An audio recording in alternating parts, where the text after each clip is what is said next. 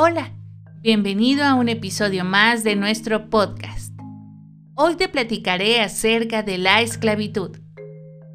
Definimos a la esclavitud como la condición por la que una persona está sometida por otra, perdiendo así su libertad. En otras palabras, es considerada un fenómeno social en donde las personas están subordinadas a otras y se convierten prácticamente en mercancía y se pueden vender y comprar. En algunas civilizaciones como la egipcia o la griega, la esclavitud era una práctica aceptada y común. Así, se lograba conseguir fuerza de trabajo y el desarrollo de distintas actividades como la construcción y trabajo de campo. La economía de la edad antigua se fundamentaba en la esclavitud.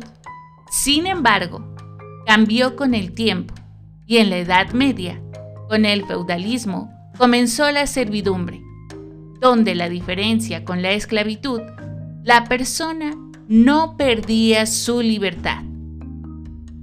En cuanto a esta lamentable práctica, podemos resaltar que se calcula que entre los siglos XVI y finales del siglo XIX, cerca de 12.5 millones de africanos y africanas fueron sacados a la fuerza de sus tierras de origen y llevados a América, cuyo objetivo era ser vendidos y forzarlos a realizar tareas en la naturaleza.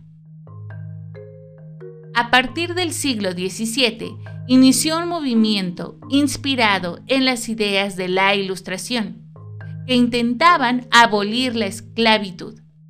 Esto con base a la idea de que todas las personas tienen los mismos derechos. También podemos encontrar otros momentos de la historia que la esclavitud fue abolida en distintos momentos y en circunstancias diferentes.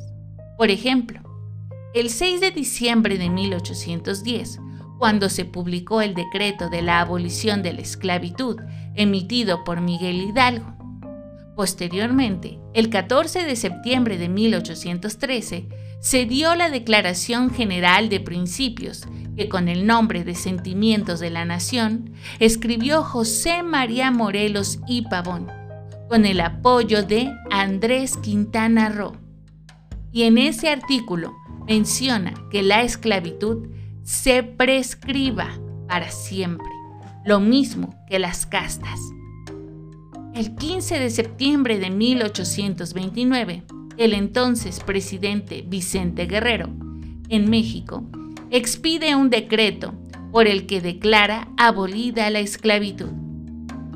Finalmente, en 1917, con la constitución que nos rige actualmente a la nación mexicana, su primer artículo es relativo a las garantías individuales y prohíbe determinantemente la esclavitud en nuestro país.